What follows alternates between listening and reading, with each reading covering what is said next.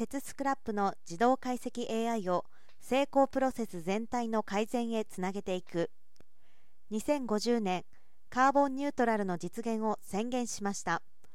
脱炭素社会を築いていく日本国内においては環境負荷の大きい成功業界での CO2 排出量抑制への取り組みが不可欠です。鉄スクラップをリサイクルして成功する電炉法は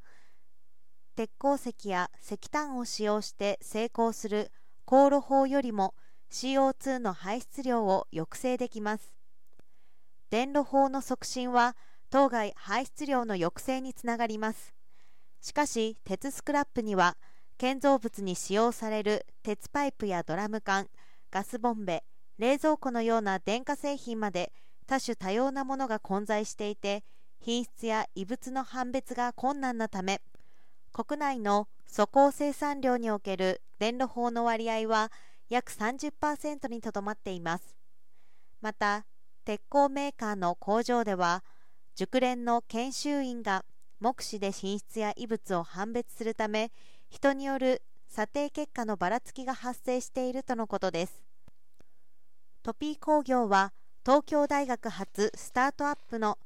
エバースティールと共同で AI による鉄スクラップの等級やダスト量の解析不適合品検出に関する実証実験を開始しました。これにより鉄スクラップの受け入れにかかる研修員の目視による品質査定結果のばらつきや人材不足といった課題の解決を図ります。鉄スクラップの解析結果を用いて研修プロセス後の鉄スクラップの電気炉への挿入や溶解などを含めた鉄鋼プロセス全体の最適化に向けた開発を進めていきます。これまで鉄スクラップの画像解析技術の開発について協議し検討を重ねてきました。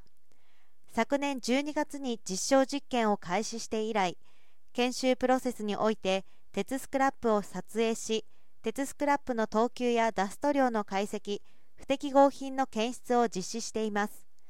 現時点では熟練校の研修員と同等レベルの判定制度を得られているとのことです。両者は相互に培ってきた技術を結集し今後も共同してより実用性の高い自動解析 AI システムの開発を進め鉄スクラップ研修業務の改善に加え